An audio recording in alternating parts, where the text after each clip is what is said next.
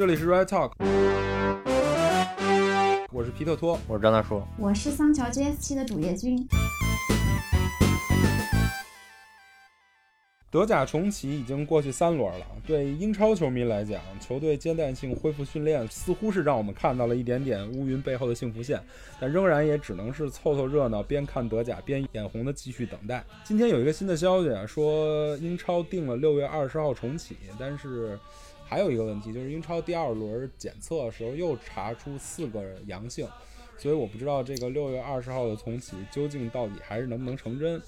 但是作为一个曼联球迷吧。现在看德甲凑这个热闹，最大的看点自然就是桑乔了，所以我们请来了桑乔的主页君来跟我们一块聊，欢迎欢迎。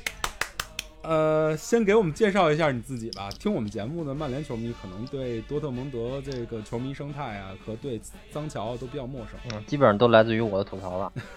哦，我是那个微博那个有一个资讯站的号叫桑乔 GS 七的主页君，然后我看球也挺久了吧，然后其实看的还蛮杂的。像英超、西甲、德甲，嗯，都看一看，然后比较喜欢桑乔，然后就后面也是关注他消息比较多，然后正好那个皮特托也是来找我说想介绍一下桑乔，我想想好像现在各种消息也挺多，然后信息特别复杂，我想好多球迷可能也嗯不一定特别了解，或者说是信息太多，不知道到底怎么回事。所以我想我就参加一下这个节目，和大家聊一聊桑乔，是让大家了解了解。对，我不知道别人啊，反正我基本上是因为看德甲看的比较少，基本上都是从新闻报道啊，从游戏里、从集锦里看桑乔，反正就是理解理解肯定会比较片面。那你当时是怎么迷上桑乔的呀？其实大家知道桑乔这个名字也没有几年，也是从他从从曼城转会到多特开始的吧，也就是三年时间。呃，你是怎么就是从一步步开始认识他，然后到到喜欢这个球员的呢？但是他青训的时候，他在曼城就挺出名的。我其实是当时曼城和多特传绯闻以后再去了解的。然后他其实，在那个呃一七年五月那个欧青赛，他那个 U U 十七英格兰队得亚军那次，他是那次 MVP 嘛。然后后面他加盟多特以后，反正他就是首先各方面踢球的风格啊，就灵气都是我比较喜欢的类型。然后再之后，包括他慢慢踢出来，还有感觉他情商挺高的，然后采访啊，性格方面也比较符合我的审美，然后就就关注比较多。然后之后就是，嗯，你要说是彻底觉得，嗯，就是粉上的话，出嗯，基本上他一八一九赛季慢慢就是打上主力，然后也是贡献了很多进球助攻嘛。真正彻底对他印象很深刻的，还是那个一八一九赛季上半程那场罗尔德比，因为当时其实他那个赛季，多特的那个现在那个主教练法夫尔上任以后，也是给了他很多机会。一开头从替补开始，然后他基本替补建功，对球队帮助很大。然后慢慢首发，又入选了英格兰国家队，相当于一下就是成了一个小明星一样的。然后那场罗尔德比之前是两天的时候，他正好是他的。他的奶奶吧去世，然后他就回伦敦。周六的比赛，他周四等于是回伦敦处理这些事情。周五说是教练说是他一定要赶回来，想参加这场比赛。然后周六那场比赛是进了制胜球，然后也是献给奶奶。那场比赛就印象特别深，进球以后他也挺激动的。然后我觉得通过那场比赛也能看出他其实是个就是比较坚定，然后也比较有想法吧。我觉得那种大场面下能进那种球，而且是正好家里前前两天还出事情赶回来，然后也是说把进球献给他奶奶，反正印象特别深刻。之后就是属于彻底粉上的那种。弱弱的问一句啊，那场比赛最后结果几比几？多特赢了吗？那场比赛是二二比一，一开头就是多特先进球，然后被对方点球扳平。桑乔等于进的是那个制胜球，绝杀。他那个球进的还挺漂亮的。嗯，对。然后说到德甲重启跟鲁尔德比，现在德甲重启，多特也踢了有三场了，是吧？呃，这个空场比赛啊，以及重重启到现在，你看了感觉有什么变化吗？其实我觉得影响还是挺大的。其实德甲一直来说，嗯，它的。球迷，我觉得是他们很重要的一环。没有观众的比赛，其实对气氛，这个气氛的出名程度是数一数二的。每场开开场，对多特蒙德球场的气氛确实在德甲，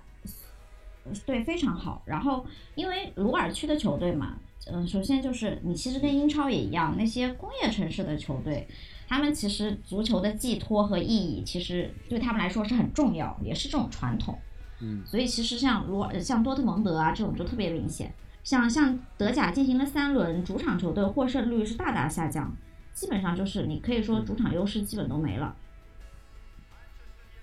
就反正我看了这这三场吧，我零零星星的看了有不到两场吧，能一场半的样子。其实当然主要就为了看桑乔，主要为了看哈兰德。呃，我是觉得踢的还比较平淡，比较无聊。包括这个罗尔德比，我以英超的说是双红会来看啊，比如说曼市德比的这种氛围，这两边踢的还挺文挺文静的，那个也也没有什么特别大的波澜，两边球员也彼此对抗，也就就跟训练赛似的，就是你好我好那种感觉。看坦白说是比较沉闷。一个就是一个，我觉得就是主要没有观众，所以没有这种气氛嘛。像沙尔克的话，你看他去年都快到降级区了，然后去年下半程那场鲁尔德比之前，相当于是说是史上分差最大两个人对阵的时候分差最大的一场德比，但他们那场比赛就是四比二在多特蒙德的主场赢了，然后多特就和冠军无缘了，相当于那场，然后也是两张黄牌，就是多特最后是九人应战。所以其实真的是正常情况下气氛是很好的。然后还有一个情况就是，因为德甲他们球队像英超其实也才刚复训嘛，就上周才复训。德甲的球队基本上本赛季四月份他们就三月份停赛停了一两周左右，四月初就开始两人训练，然后到四人六人了。所以他其实基本没嗯停训的时间算是比较短，都但是嗯一直没有上强度对抗训练，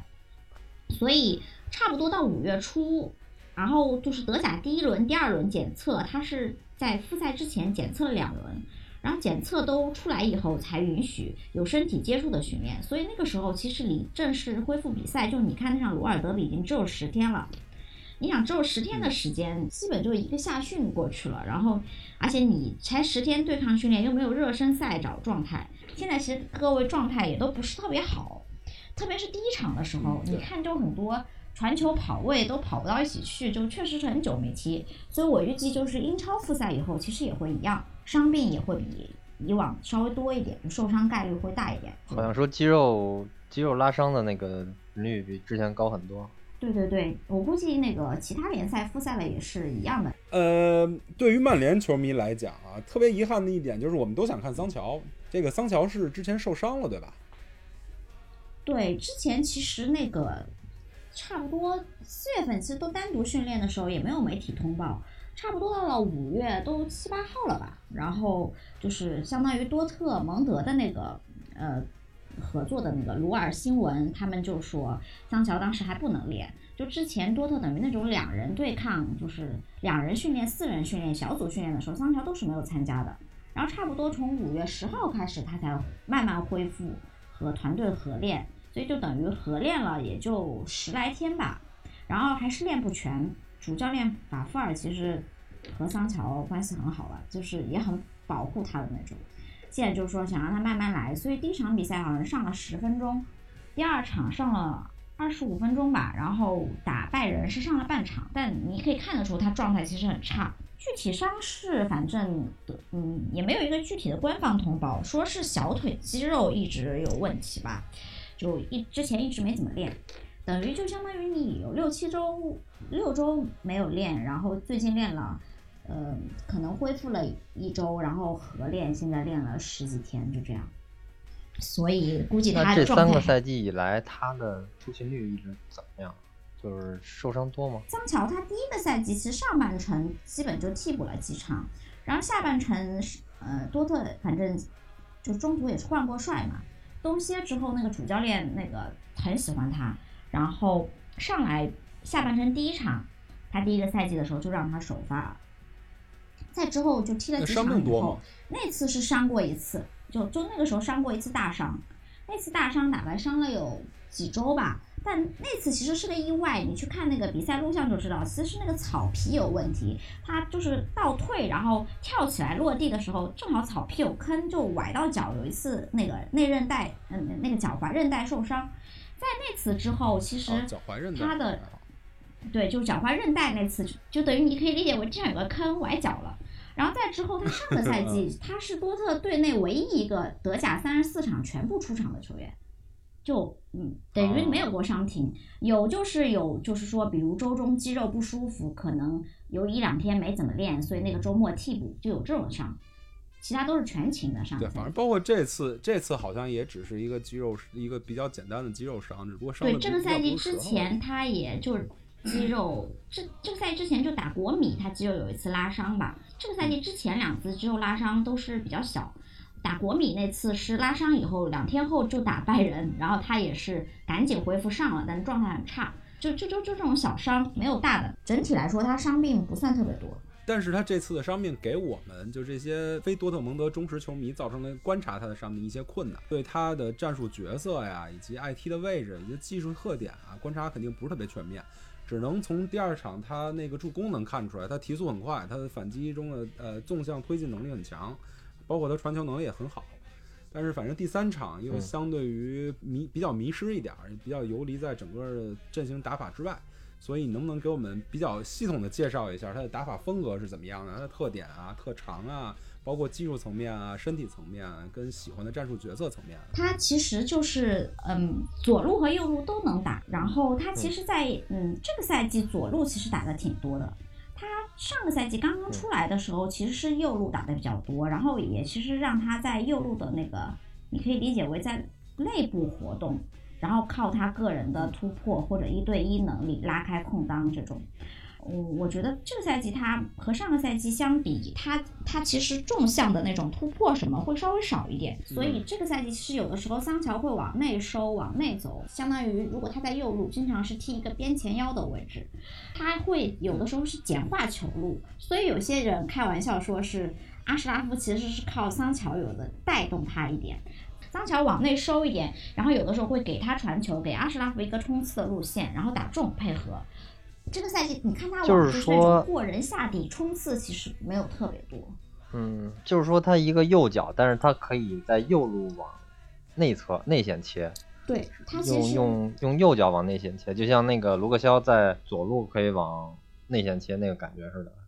对他其实，在右路有他自己的，可以说。一个一些一些方法连接中场啊，包括呃打打配合，所以他这个赛季其实除了进球和助攻以外，他的倒数第二传的次数是很多的。截止到那个因为新冠停赛前五大联赛那个，我记得倒数第二传有五个人是并列第一，都是八次，其中就有他。哈兰德来以后，已经有两三个球都是桑乔往内走，然后直塞给阿什拉夫冲刺到底线，然后回做回来给哈兰德进球这样子的打法。那就是说明他左脚还不错，他往内走，然后是应该是用左脚去塞给边上的阿什拉夫插上，是这意思？嗯，他还是右脚那个一点。其实他自己，我看他，我看他自己采访啊，他从在曼城的时候，包括在多特各种采访，人家问他强项弱项，他都说自己左脚太弱。上个赛季的时候，就多特现在这个教练也算是把他一手提拔起来的吧。然后这个主教练，其实我觉得他在培养年轻人上挺有一套的。多特就是你现在知道的这些这些主力，包括像罗伊斯当年也是和这个教练合作的时候有突破，然后桑乔也是。然后这个教练，呃，桑乔自己说抠得很细，然后每天训练以后拉着他加练左脚盘带射门，所以我觉得他这个赛季左脚其实是有很大进步，他射门盘带左脚都有很大进步，然后加练还是有点效果的。所以，但他主要还是一个右脚选手吧，就做不到那种左右脚特别丝滑的切换，左右脚都能那个盘带，然后很流畅，然后就速率很快，那他做不到的。他主要还是右脚。嗯嗯。可能他用左脚进的球就两个。他上赛他上赛季左边踢呃右边踢的比较多。这赛季左边踢的比较多，从你的从你的观察角度来讲，他是在左边踢的杀伤力大呢，还是在右边踢杀伤力大？嗯，他其实上上个赛季的时候，因为罗伊斯打左边打的比较多，然后那个赛季罗伊斯出勤率也很高，桑乔上来基本上都是右边打的比较多，然后也会有下底传中突破这种。这个赛季其实，嗯，因为罗伊斯受伤的时候，他和小阿扎尔的话，他有的时候就去左边打，但其实他左右左边右边。多特的这个换位是非常多的，其实不是固定在一个一一边的，非常灵活。所以你会看到他在右路很多和阿什拉夫套边啊这种战术，挺擅长这种传切配合的。我觉得他踢球主要还是靠靠头脑，不是那种靠身体嗯吃饭的球员，就是就是嗯技术和头脑兼备的那种。我觉得他身体素质上来讲，速度还有那种，嗯，包括你可能觉得爆发力也就中等吧，中上这样子够用。但你不是那种给你一看就觉得哇，这个人身体素质真的是爆炸，然后碾压这种的。他其实主要过人啊，都是靠技术，然后节奏，更多的他其实就是头脑很清楚，什么时候该过人，我什么时候不该过人。就你基本很少看到他就是那种过人王过人了不知道干嘛的情况是不会有的。包括传球路线的把握、稳定性、处理这方面非常成熟，这我觉得这是他的优势，就这两年靠头脑踢球的那种嗯。，这两年多特蒙德的这个阵型打法，随着他越越来越成熟，给他个人发挥会不会会不会就是少一点？他会不会就是更踢得更整体一点？这个赛季来讲，我觉得是踢得比较整体，但是也是要靠他在内部的一些活动啊，包括传球啊、牵扯呀、这些的。其实我觉得那个这个赛季他踢得比较好的一场比赛，或者说下半程，你们可以去看一下那个多特蒙德打一一个是我觉得打大巴黎那场比赛，就是首回合嗯赢了大巴黎那场首，回合，嗯对那场比赛，其实他有一个，我我觉得大家看集锦肯定会看到他有一个球打反击，最后有四个人跟着他跑位，他最后自己射了没有传，就觉得他很毒。其实这种情啊，况，那个他可能两年你知道吧？但其实他这种情况可能两年都没有发生过一两次，就你很少会有一种这个球都不传还自己射这种情况。刚开始大家还有一种、啊，这个球还传出去干嘛，自己干不好。他是个很喜欢对他不毒的队友分享球的球员。我记得那个一八一九赛季，他刚刚刚替补上的比较多的那些比赛，都觉得他好像不太愿意去射门，射门没有信心一样。不过他其实射门不差，你你看他进球就知道了，而且他的射门转化率，我看统计是那个五大联赛从上个赛季到现在进球超过二十球的选手里面最多最高的，好像百分之三十一吧，说是。哎，那他防守积极性好吗？防守意愿，对，这个赛季以来有中间有一段他状态比较好的时候，他其实回防比以前积极很多，也会在防守端就是回防啊，包括压迫呀、这些。我就那段时间，我记得多特教练还有高层还特意说他最近有进步，在那个防守端也对球队有一定的贡献，就是还特意表扬过他这方面。就是说明他以前防守是他的一个弱点，无论是站位、防守技巧跟防守意愿都是弱点。近些年在逐逐渐增强是吗？尤其是这赛季在对逐渐增强。这个赛季中间状态好的那一段，他其实防守积极性上还可以，不过这个反正他还很年轻嘛，肯定还是有可以可以练的有些东西。咱们说说他发挥不好的比赛吧，呃，或者说他缺陷是什么？对对对对，他他在什么情况下容易被防住呢？就我觉得他身体状态不是很好的时候，很多时候发挥都很差，这个是一方面。还有一个就是，嗯，边后卫对他贴板很紧，回追很快，有的时候他甩不开，然后又没有队友和他互相拉扯开的时候，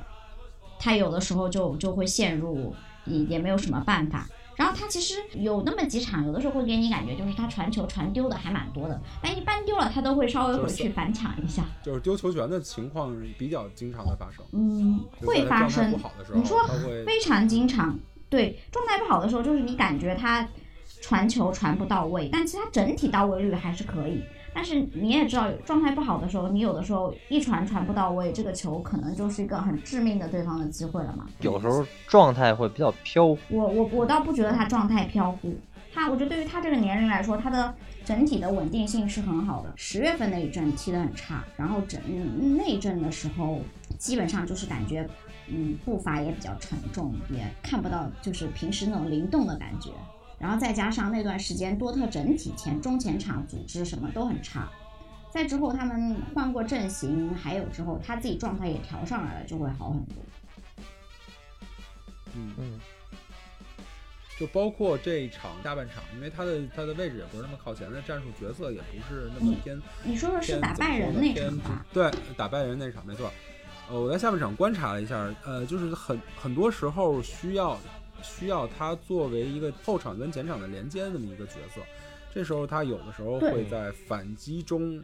把球传丢，这样的话可能整个阵型就会面临一个刚压上去又又赶紧做回来的一个情况。我觉得这可能是对对对，这这个确实是，就是我刚才说的，媒体批评比较多的那么一个状况。打拜仁那场中场的时候是用桑乔换下了布兰特，多特中场那两个后腰是被抢得很惨的，包括上半场后半段，然后就是让桑乔去踢那个位置以后，可能还是想让他自由发挥，比如说是更多的往前带球突破以后推进，还是做出球分球这一块。但是其实他那天的位置，我看他经常出现在后腰位置，打的是非常靠后的，整体状态也不是很好。然后就很多球就是你说的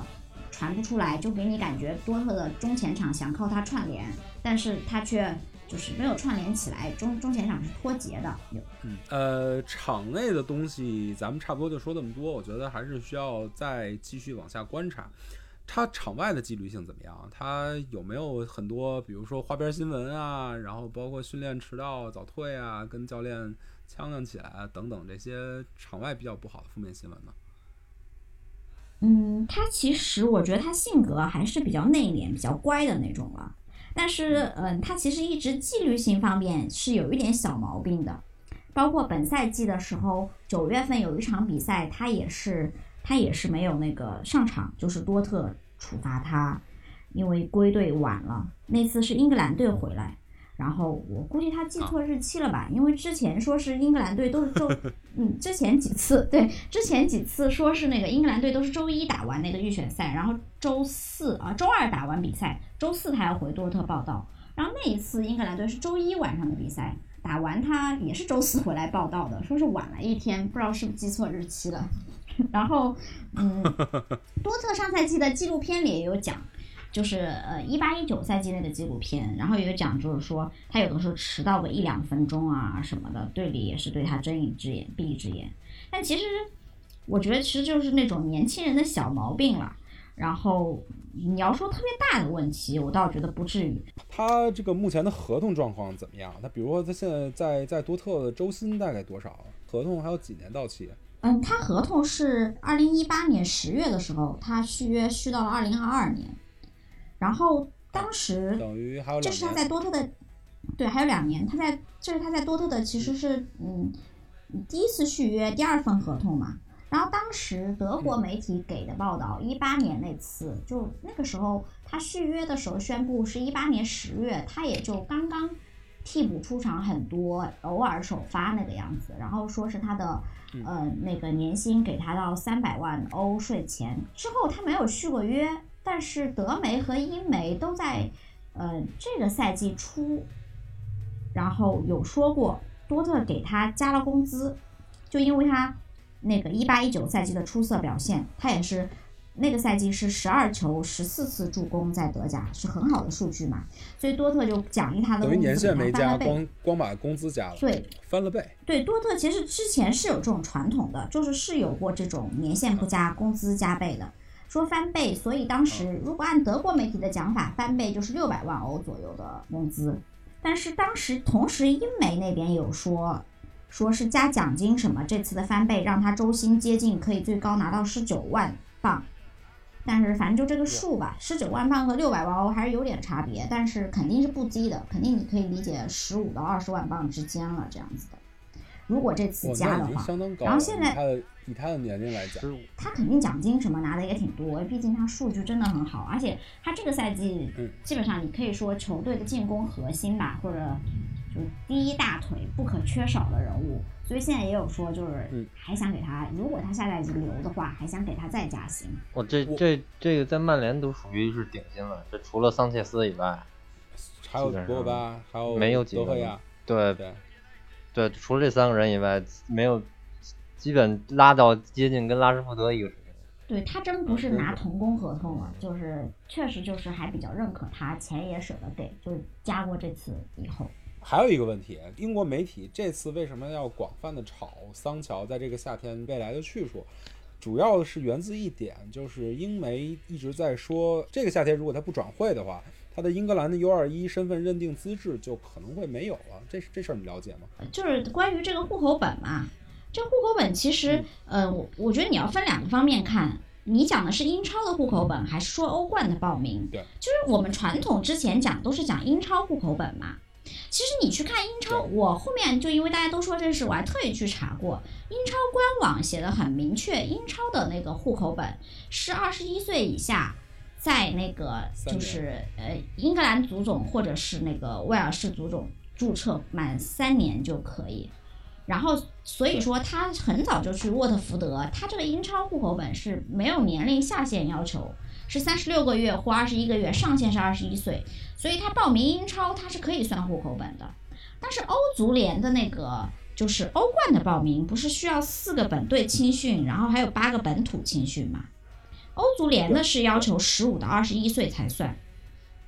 然后他在曼城，他是一这这个肯定是比较呃，值钱的他是一五年一五年三月份去的。不过你们你们有看到很多英媒说他因为这个户口本的事情会转会吗？我倒是看英国媒体都没有说都没有说过户口本这事儿。我倒是看中文媒体上大家论坛上都在说这个户口本再不拿。呃我看英国媒体好像从来没有确实是炒过，他的逻辑是这样，就是说，呃，如果有这个身份的话，他这个球员无论是从自己的个人价值，他转他转会身价以及他自己周薪的金额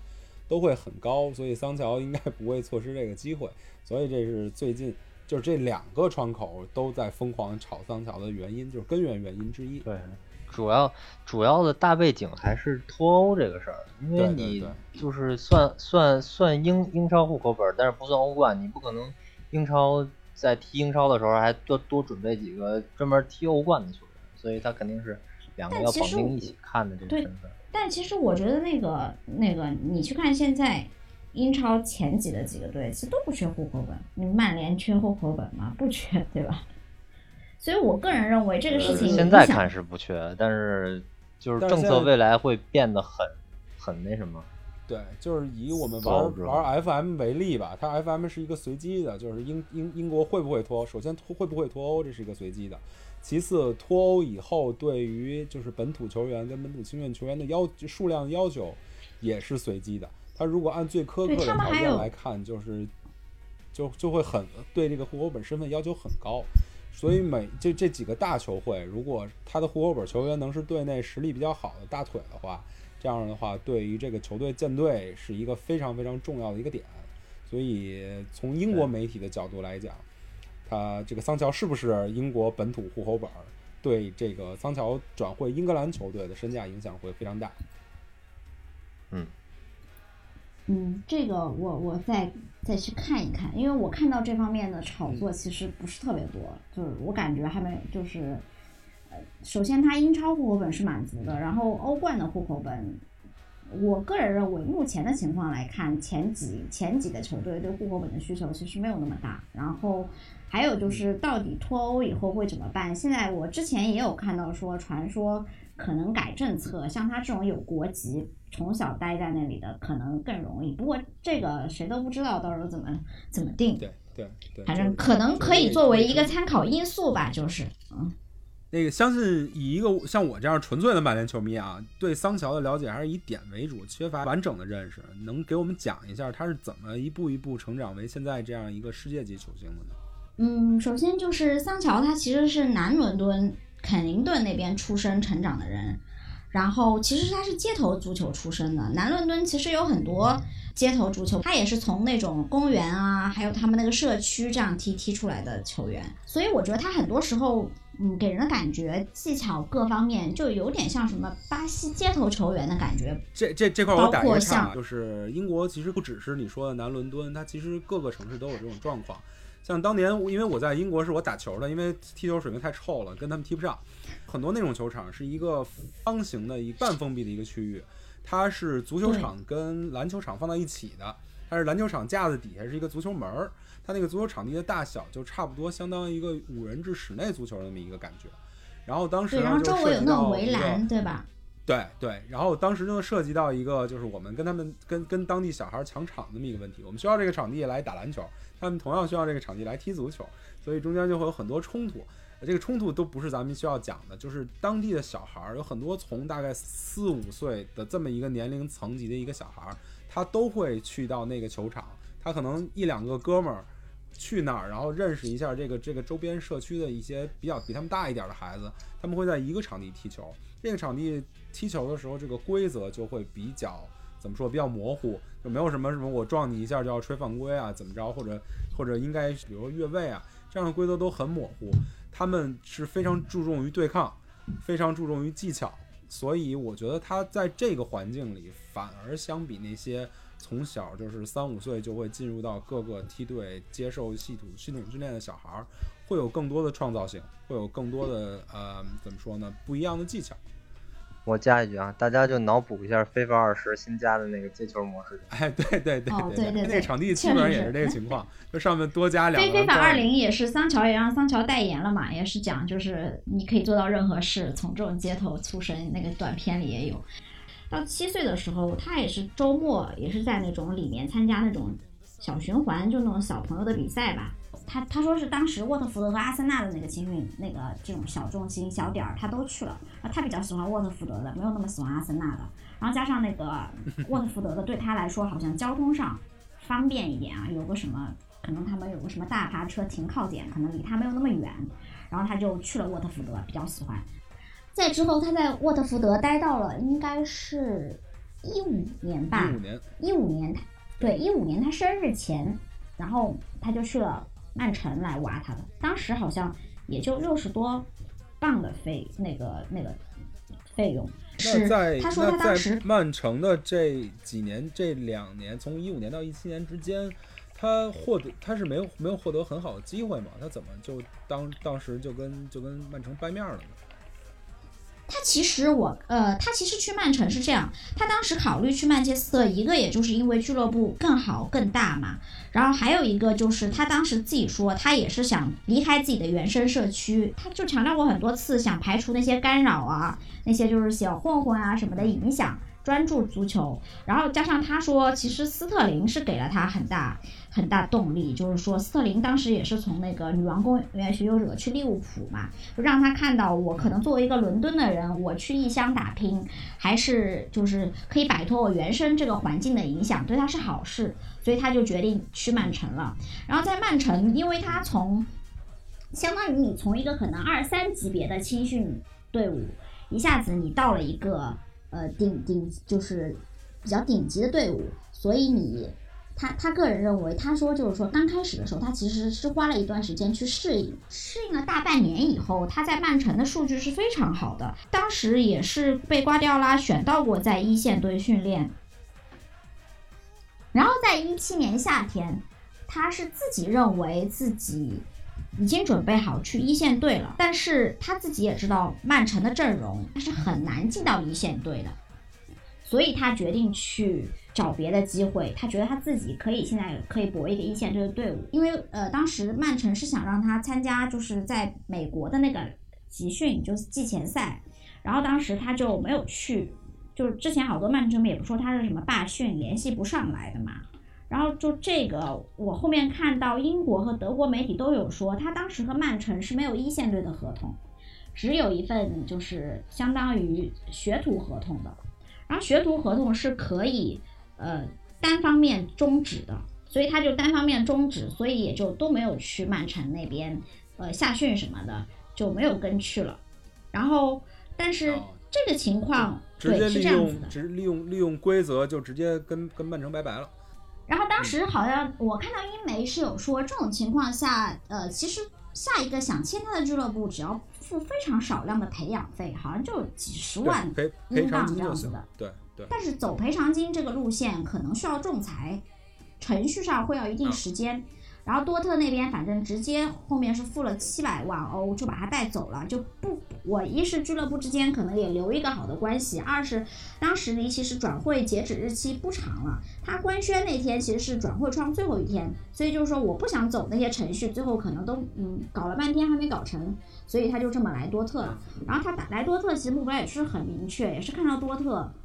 给年轻人机会，像当时他认为普里西奇能在多特经常出场，他也能做到。所以他其实每一步，我觉得他思路都是很清楚的，他是那种规划和想法很清晰的一个人。在之后的转会什么，他应该也是会权衡利弊，会做一个很清楚判断的球员。呃，这衍生一个问题，他现在是什么经纪人？他是英格兰带过来的经纪人，还是在德国找经纪人？这个经纪人团队强势不强势？嗯，他经纪人团队不强势的，他经纪人团队手下他应该就是最大牌的，他那个经纪人公司主要都是收一些就是青年才俊，尤其基本都是可以说是那种黑人小孩儿吧，底层社会的黑黑人小孩儿。对，他的那个最好的朋友在阿森纳的那个纳尔逊，还有包括阿森纳这赛季起来的一个那个萨卡。都是他们经纪公司手下的，他是以签青年才俊为主，他经纪公司那些人基本上就是你可以理解，可能十五六就已经和这些球员关系很好，建立很早就抓住这些小孩子的这种。然后我觉得他们的关系是属于那种就不像那种经纪大呃大鳄经纪人公司可能掌控全盘啊，像经纪人公司负责他的一个讨厌的一个人，经纪人公司，对他经纪人公司的那个负责他的那个人和他关系是非常好的，他经常有的时候我看他像度假去迪拜都是和他经纪公司负责他的那个人一起去度假的。啊，就我知道，在这个时间点啊，跟多特球多特蒙德球迷谈论他就是会不会转会到某支特定的球队，是一个比较缺乏尊重的事儿。所以咱们只广义上来讲，你就是广义上作为一个你观察桑乔很久的你一个球迷来讲，你觉得在这个夏天会寻求离队吗？嗯，其实首先我我个人觉得，如果没有这次疫情，然后包括今年欧洲杯都顺利打完，然后他也和英格兰队踢完这届欧洲杯的话，他夏天离队的概率其实是会比现在这种情况大的。现在这种情况我不是特别看好，首先就是就跟现在你们找工作跳槽各各家，首先你公司招人可能预算就没那么多。然后跳槽的人也会嗯可能考虑，就是说我现在先按兵不动，先等这个东西都过去，我再看看形势进一步怎么样，我再做选择，不会就是就就会有这种考虑。我觉得就是他们足球俱乐部这方上会相对面保守一点嘛。对，我觉得这足球俱乐部这方面其实也一一情况，比如现在其他联赛什么时候复赛能完，下赛季什么时候开始，各家夏天能投入多少钱，夏窗什么时候开始，下赛季到底哪些能到什么程度，就是相当于等于你这个形势现在又是一个比较混乱的形势了。包括欧洲杯也改到明年夏天，其实你想很多球员也是会选择在这种国家队大赛年比完以后再去选择的那个思路嘛。然后，然后他就个人意愿来讲，其实他在多特蒙德过得是很开心的。然后多特的主教练嗯，但包括高层、包括队友，我觉得都是非常宠他的，所以不是至于到那种我非走不可，或者是或者是说就是有特别强烈一定要走不走不行了的这种这种情况。我我个人是这么认为的。或者像曼联这样刚刚激活了一点四亿，准备大手笔购入球员的这种情况，现在正是发挥。俱乐部雄厚财力的时候。就有可能，之前我看那个你们三德子也是有说，就是说这个夏天会比较保守一点。我也看到他们也有多特，其实跟曼联一样，他们都是都是最近也都做了临时这种贷款来保证资资金的流畅运转。毕竟现在新冠这情况，你这英超到底复不复赛，复赛了怎么打，转播这些分红到底有多大影响？曼联可能属于受影响比较小的球队，但是整体就是说。你现在等于属于整个行情都不太稳定这个状态，我觉得不管是球队和球员的选择都会相对保守。对，所所以我现在我我大概明白你意思。我我先捋一捋啊。首先，呃，桑乔在嗯多特蒙德很开心，多特蒙德的战术打法以及给他的战术角色以及他在球队的地位，都让他觉得很舒适，也比较适合他个人发展。再往下讲，他他在目前在多特蒙德的薪资情况已也已经是整个欧洲比较高、比较顶级的水平，他也不需要通过跳槽来短时间内大幅提升自己的工资，以及在没有嗯踢欧洲大赛以及这个新冠疫情的影响下，他的选择会相对保守。所以你的你的看法是，这个夏天他走的可能性并没有现在媒体炒的那么沸沸扬扬的大。还有一个问题就是多特蒙德的财政状况怎么样？对对，多特的嗯财政状况是怎么样？对多特其实他前几年还清外债以后，这几年的投入包括收入情况都还是不错的。我记得前两天德勤还给的那个报告，多特蒙德是排在十二还是十五位吧。然后，所以多特蒙德的情况其实之前还是很好的，而且就在疫情还没有在欧洲爆发三月初的时候，瓦茨克就多特蒙德这边可是特意放话了说，现在留桑乔的问题，我们我们不缺钱，但是多特其实是比较尊重那个球员意愿的。然后瓦斯科德说我们现在有钱了，这不是钱的事。我桑乔就是说你不要觉得有钱就能挖走桑乔，然后还说，但如果他想走，跑来跟我们说他有走的意愿，我们会考虑的。我们和他关系非常好。当然，这都是两个星期以后疫情爆发，大家都停摆。这之后，就像现在德甲虽然是复赛，但是比赛日的收入等于你就少了嘛。你因为空场，比赛日收入收入还也还好。强弩的原因就是为了挣到这笔转播收入嘛，这毕竟还是大头。对，然后当时，但是还是会有一定损失，但整体其实还可以。然后说多特蒙德也有应急预案，做了那个临时的贷款，就是怕如果有现金流危机的话。整体来说，多特蒙德还是挺尊重球员意愿的。如果比如桑乔非要说我想走，我觉得现在是走的机会，那肯定他们也不会死活怎么就是就这样。最后一个话题啊，就是桑乔最近不是因为伤病没有能以一个百分之百的状态参与比赛嘛？包括上一场对拜仁表现一般。为了准备这期节目，在关注一些桑乔的新闻，我突然发现一个特别不好的点，就是桑乔身边的舆论场环境并不是很好。我的意思是说，呃，你看啊，这曼联在过去几年里遭遇了一个很差的舆论场，这个、这个、这个中间的原因有很多嘛，包括有博格巴，包括林加德，包括有那个话题大王穆里尼奥，以及这几个人中间无论是状态啊，还是相处啊，还是管理上面纠葛，这样就在曼联身边造成一个很不好的一个舆论场。这个我最近观察桑乔，我觉得桑乔身边的舆论环境也很不好，好多人。说桑乔复出以后变得很肥啊，或者之类怎么样？这个这个桑乔身边的这个这个舆论关系，你能帮我们稍微介绍一下吗？作为这种潜力新星，包括是英格兰背景的，就这是必然经过问题问题还是出在英格兰身份上对对对，我觉得就是，就就你比如你天天去搜那个疫情期间，大家可以可能他比如他做了一场直播。可能能写出，就是就是就是就是或者他干了一个什么，都能写出很多很多文章。然后一场比的不好，你是在特指他喝水那事儿是吧？对，但其实那那个直播，他他他其实挺有意思的。那那个直播就我是看了全程，他直播了三个多小时。然后他其实是搞了一个达人秀。那个直播里，他就是说各种球迷，如果你有才艺或者普通人，你想唱歌的，你就和我连线，然后。和我连线以后就表现，比如有那种小球迷在那里表演颠球的啊，也有那种说唱歌手去唱歌的呀，是这样一个过程。然后其实他，然后你知道这些球迷连线的时候都是随，对不对？等于是发升级以后他随机连的嘛，肯定会有很多球迷问，就是问问你来来不来哪个队啊？他才想看你穿什么衣这种东西。但是我当时看下来，我是看到有大于等于三个俱乐部的球迷都和他连线成了，上来就问他。你想来哪个哪个哪个队吗？这样子，对于这样子的那天连线中这种球迷，他是直接挂断，一秒钟都没有回的。然而，我估计英美也没有去看这个直播，所以就把那个就把这个喝水给截出来了。其实那天直播里还有什么连线小球员啊，还有就是。挂断各种电话的，然后所以其实我觉得他自己的态度，包括他之前三月份的时候，也就是说他现在还是专注于现在，不想扯这么多转会啊什么什么这种事。我觉得主要原因还是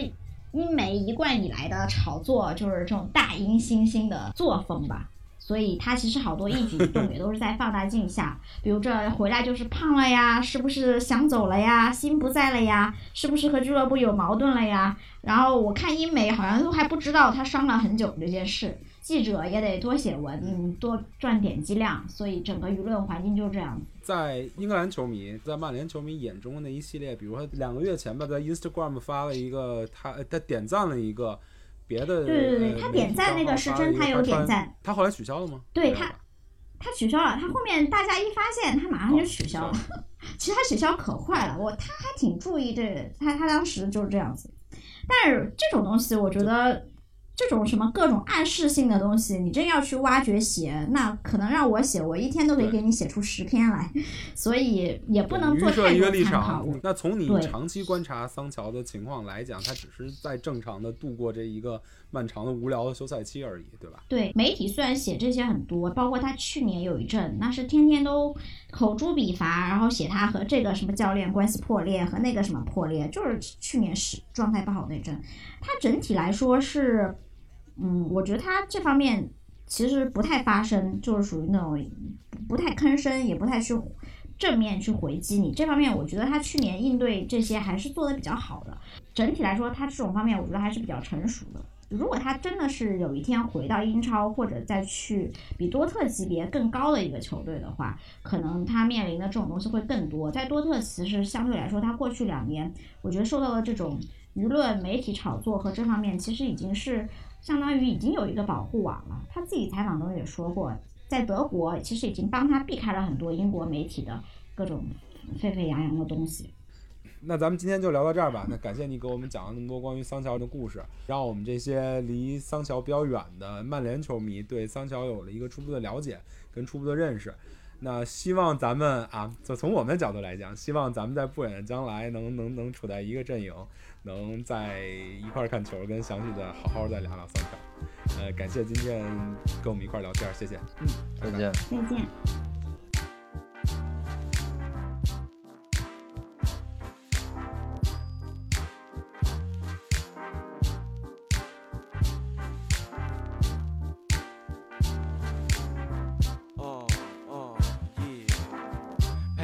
假日，你想要出门走走，我想说下次，但天气实在不错，不忍心看到你失望落寞，所以我暂时放下纸跟笔，Say sure let's go。一到了外头，我全身湿透，河边的臭小孩都像是恶魔，对我比着六六六。我小时候都玩溜溜球，他们都玩 Pokemon Go。Welcome to the jungle，